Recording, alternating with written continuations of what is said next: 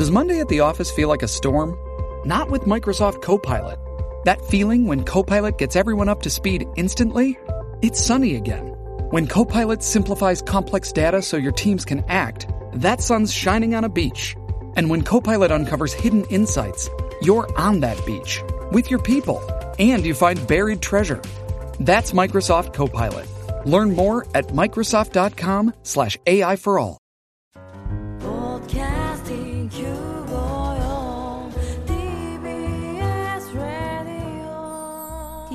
ラジオポッドキャスティングをお聞きの皆さんこんにちは。安住紳一郎の日曜天国アシスタントディレクターの刈谷陽子です。日天のポッドキャスティング今日は396回目です。日曜朝10時からの本放送と合わせてぜひお楽しみください。それでは5月3日放送分安住紳一郎の日曜天国番組開始から10時33分までの放送をお聞きください。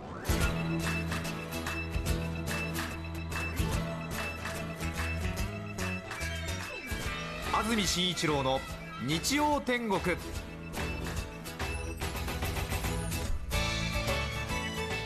おはようございます。5月3日日曜日朝10時になりました安住紳一郎です。おはようございます。中澤由美子です。皆さんはどんな日曜日の朝をお迎えでしょうか？さて連休が始まりました。そして今日はいい天気になっています。はい。本当に先週もそうでしたが大変に素晴らしい天気ですね。もう夏の日差しですね。ね。紫外線が日焼けの心配がそんな日差しが注いでいます。昨日の夜も気温下がらず本当に夏の夜のようでしたがえ今日もかなりこれは気温が上がりそうですね。えそうですね。行楽出かけるには申し分ない天気。おおむね晴れて天気の崩れはなさそうです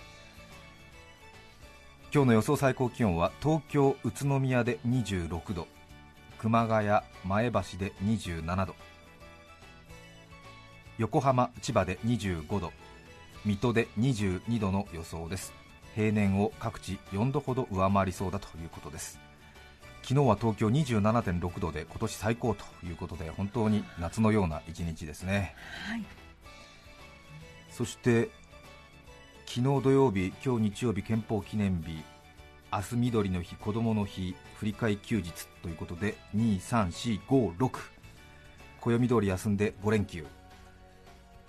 木曜日、金曜日、有給を使いますと次の土日がつながりまして2、3、4、5、6、7、8、9、10と9連休という方もいらっしゃると思います。また一方でお仕事という方も多いと思います。はい。カゴに乗る人担ぐ人そのまたわらじを作る人ということで今こそ労働者は団結すべしですね。人が休んでいる時に働く。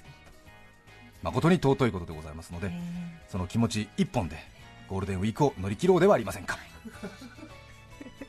私たちは資本家のために生まれてきたのではありません。団結しようではありませんか。えシュプレヒコールをねあげたいところで。はい。はい。はい。えいおう。さてそんな中車でお出かけの方高速道路ただいま渋滞中という方も多いかもしれません。結構なことになってますよ。この後詳しく交通情報お姉さん方からお伝えしますけれども興味本位でまずご紹介してまいります。い やーやっぱり下りねやっぱり今日ですよね行楽地に向かう車は。今日です昨日か今日でしょうね、ね現在の渋滞の状況ですが、関越自動車道ですね、新潟の方に向かいますけれども、高崎、前橋、小千谷、長岡の方に向かいますが、所沢から始まって花園まで47キロ、抜けるのに2時間以上ということですね。関越自動車道所沢から元気よく乗ったらもう詰まってるというんですから、花園までですって。ねえ花園にね大きなサービスエリアありますからそこまで我慢でしょうね。47キロ。そして山梨の方に行く中央道、はい。調布から始まって小仏トンネルまで34キロ。抜けるのに2時間45分。あかかりますね。これもね調布から始まってますからね。ね中央道そうですね。府中競馬場中央フリーウェイユーミンの言ってる歌詞をゆっくり見ることができます。そうですね。多分渋滞中でね偶然ダイヤル合わせてくださった方はもう本当に憤懣やる方ないと思いますが。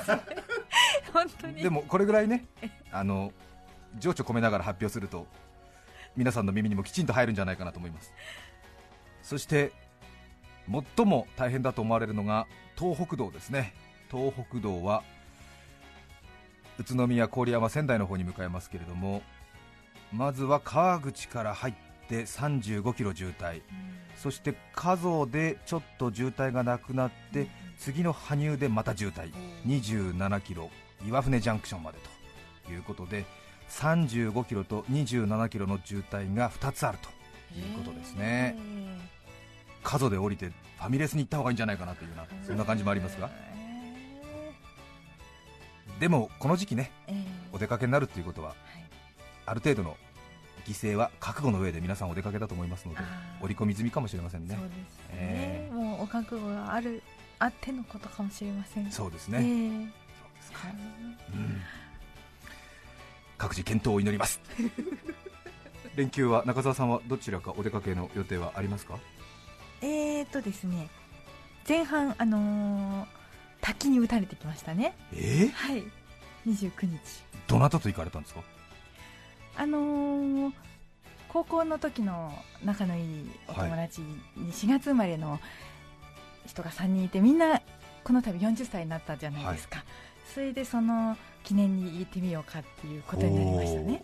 何か心境の変化はありますか？その後は。企業に打たれて。なんとなく開き直った感じがありますね。それはお言葉ですがもともとのような気もしますが。ああじゃあもっと。もっと？もうじゃあ180度超えちゃったってことですね。220ぐらいいっちゃったんでしょうか？いやでも今まで一応あの自分の中どう見えたか分かりませんけども、はい。一応今まであの自分の中ではどう見られるかっていうことをすごく意識して生きてきたんですけど、はちょっとそれがタガが外れてかけてる感じはありますね。いもうはい。外面を気にするのはやめようと。そうそうそうそう。自分が楽しく生きていこうっていう方向に定まりました。それははい。40になった自然現象ではない。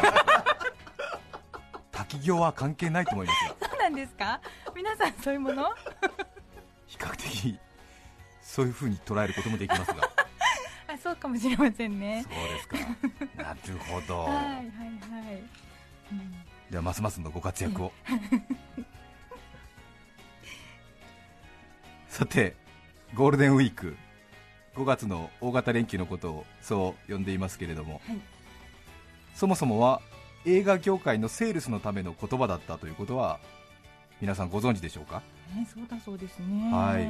昭和26年？1950年？51年ぐらいですか。そんな前なんですね。はい、お正月やお盆休みの映画よりも興行成績よりも5月の連休の方が売り上げが振るっていたということでこの傾向を盤石のものにしようとした当時の大英大日本映画ですか、大英の松山さんという人がアイデアを出したと言われていますけれども面白い映画をたくさんやってます。いっぱいこの連休中に見てください。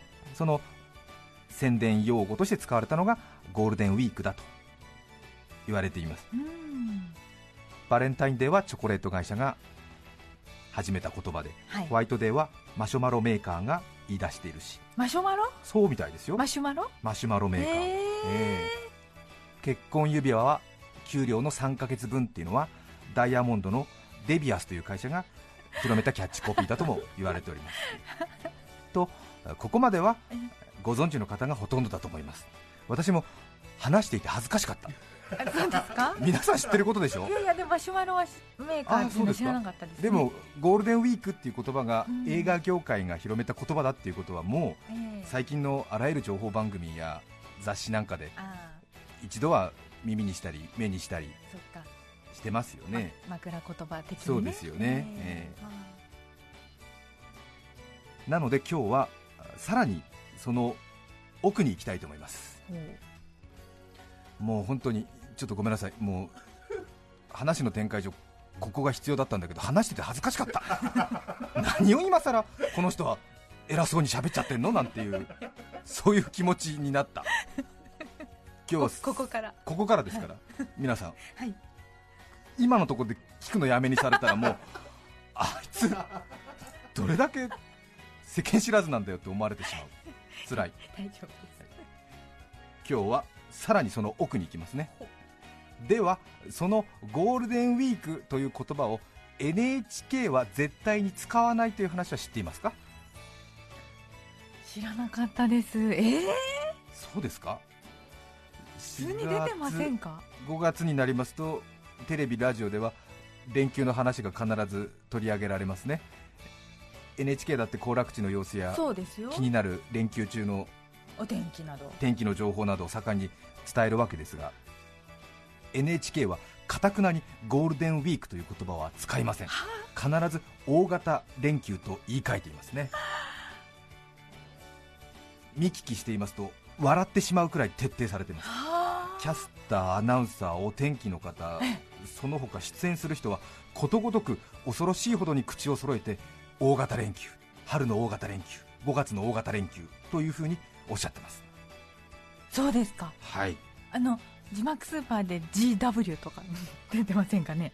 GW も出てないんではないでしょうか。そうですか。はあ NHK 様は受信料を持って運営をしている公共放送なのではい。特定の個人や団体を利するような表現を極力避けますのではあ。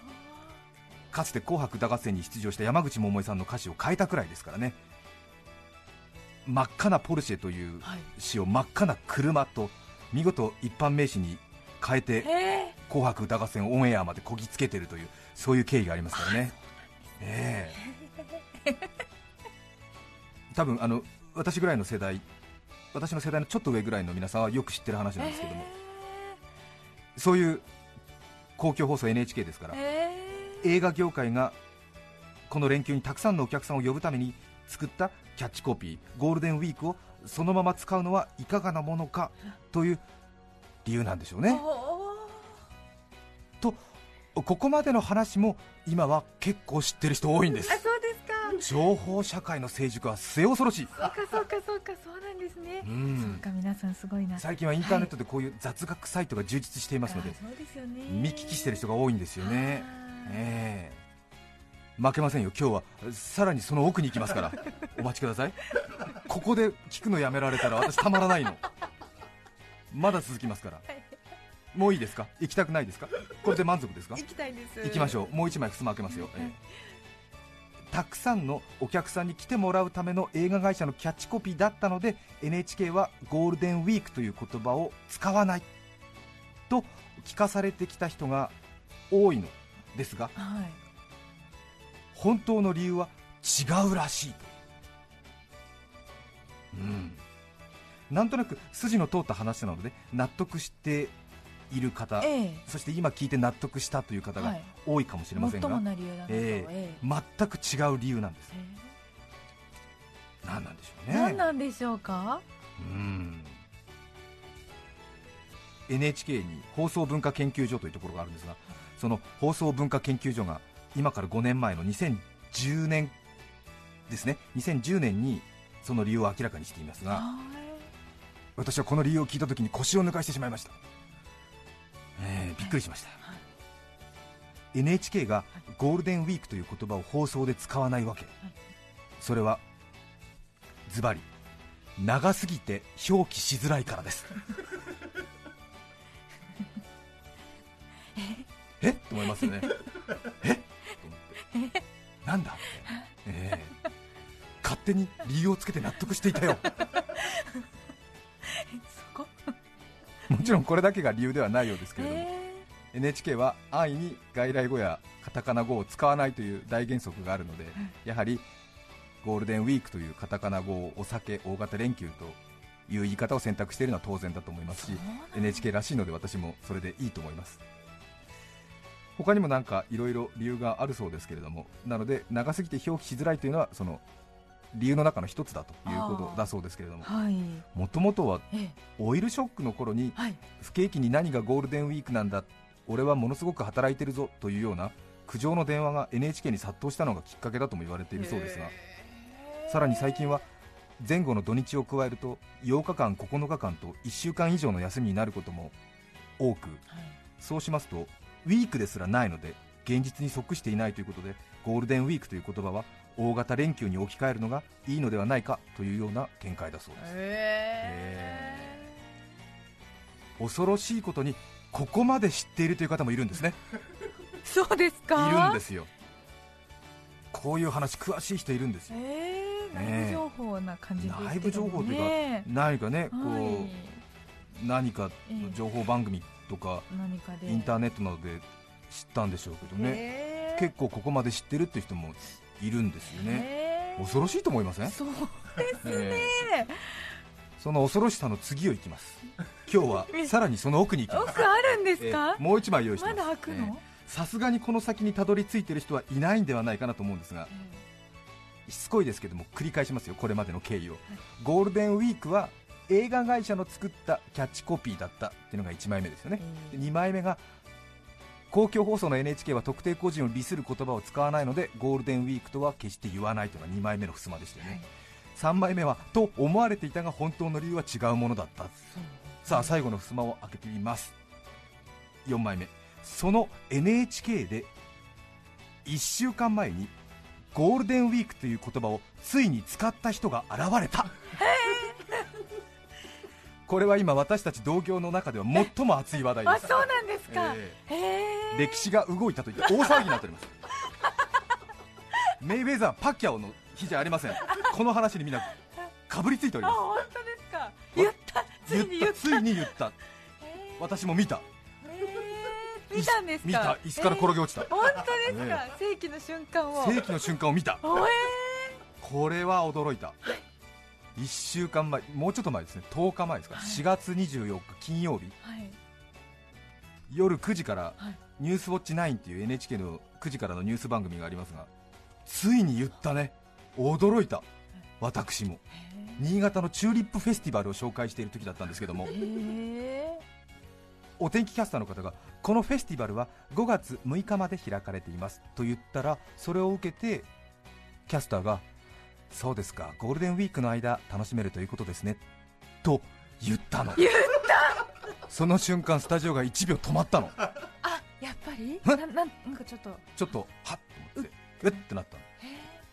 多分それは NHK の総意なんだろうね多分ね。はっってなったんだね。まあ。そして横の女性キャスターがすぐにさらっとそうです。大型連休の間ですね。と言い直してましたが私はテレビの前で大声で叫んでいました。はい。この流れはもう誰にも止められないんだよ。飯田さんって言ってました。ついに動いた。ついについに歴史が動いた。もうねこの話題で持ちきり。ねそうなんですか。え。へえ見た見た。見た。見た多分そのキャスターははい。もうはいそういうことじゃないんじゃないかということでうん。自分の使いたい言葉を使ったというふうに私は見ましたしはあ。その心意気をはい。本当にはい。支持しはい。心から拍手を家の21型のテレビの前でええ大きな拍手でね、はい。えしかも感覚取りながらの。っていうこういう拍手、うん、おー。そうですかおー。低い。うん。腹の底からですね。えはい。ーえ？っていう感じじゃなくて、ええ。うん。もう誰にも止められないのだよっていう感じ。そう。結構細かい決まり事がありましてでも一気に動くとき動くんでもしかするとええ。4枚目の襖5枚目の襖があってこれを機に一気にゴールデンウィークという言葉が NHK の放送の中で聞かれるようになるかなというようなそういうような思いを私は感じました。ねえ面白いですよね。ね。ちょっとマニアックすぎましたかね。いや傍から見ますと本当に細かい決まり事がある放送局の言葉の問題なんですけれどもへ動くときは本当に一気に動きますので、そうなんですね、えそうか。せき止められない感じそうですね。ですかーこれまでも私たちが勤めてる放送局でも薬物に依存するとか、えー、と恋人に依存しすぎているみたいな、2つとも例文がちょっとマイナスで申し訳ないですが。依依存とかね,、あとま割そうですね。共存とかあは全部素が濁らなかったんですけれども、えー依存する共存するって言ってたんですが、ーうん今年の春ぐらいから依存共存濁るのもありですって急にやっぱりガラッと変わりましたねそうですか、ええ。はっと思いましたね。はあ。教科書が急に変わったと思いましたね。そうですよね。これまですごい怒られたんだけど。そうなんですよね。ええ。また放送局放送局によってそれぞれ細かいなんですかね。まあ旗から見るとどちらでもというようなことなのかもしれませんが少しかたくなに守っているローカルルールみたいなのがありまして。そうですね。私たちが働いている放送局では一番分かりやすいので言うと数字の0ですね。数字の0は必ず0と読みなさいというふうにものすごく教育を受けまして。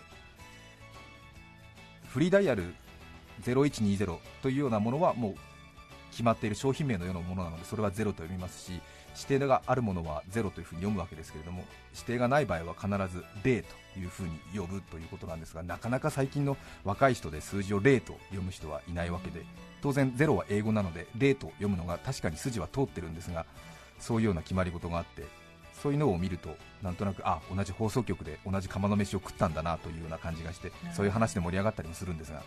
ただものすごい勢いで怒られますのでもう新人の頃はもう訳が分からなくなっちゃってもう何でもゼロって見たらもう0っていうなんかもう条件反射みたいなのができててもうスター・ウォーズエピソード0とか言っちゃったりとかしてものすごい恥ずかしいことになっちゃったりとかでもそういう人いっぱいいるのよあそうですかスター・ウォーズエピソード0ですけどもねなんて言っちゃったりえーえーレイ・グラビティなんて言っちゃったり、えージェームス・ボンド007みたいな。ね は？みたいな。え？みたいな。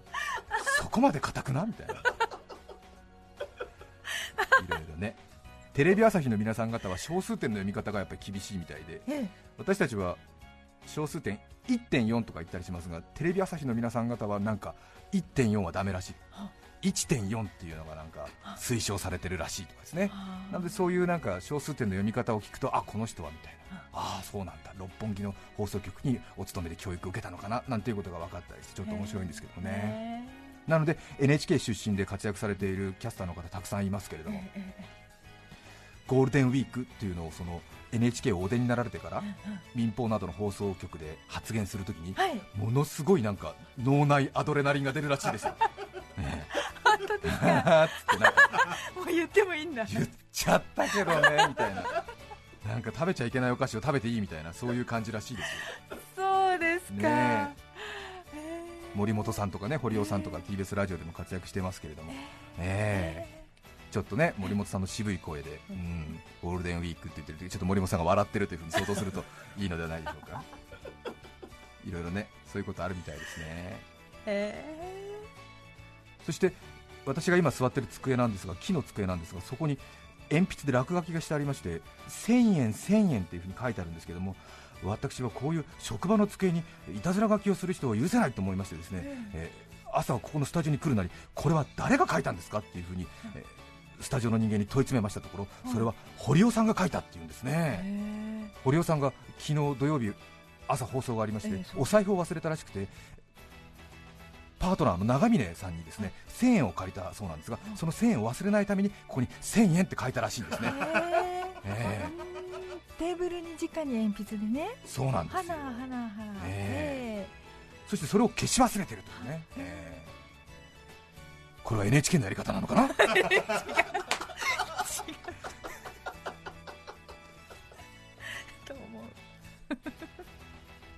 皆さんもテレビラジオ放送を奥の深いところで楽しんでみるのはいかがでしょうか。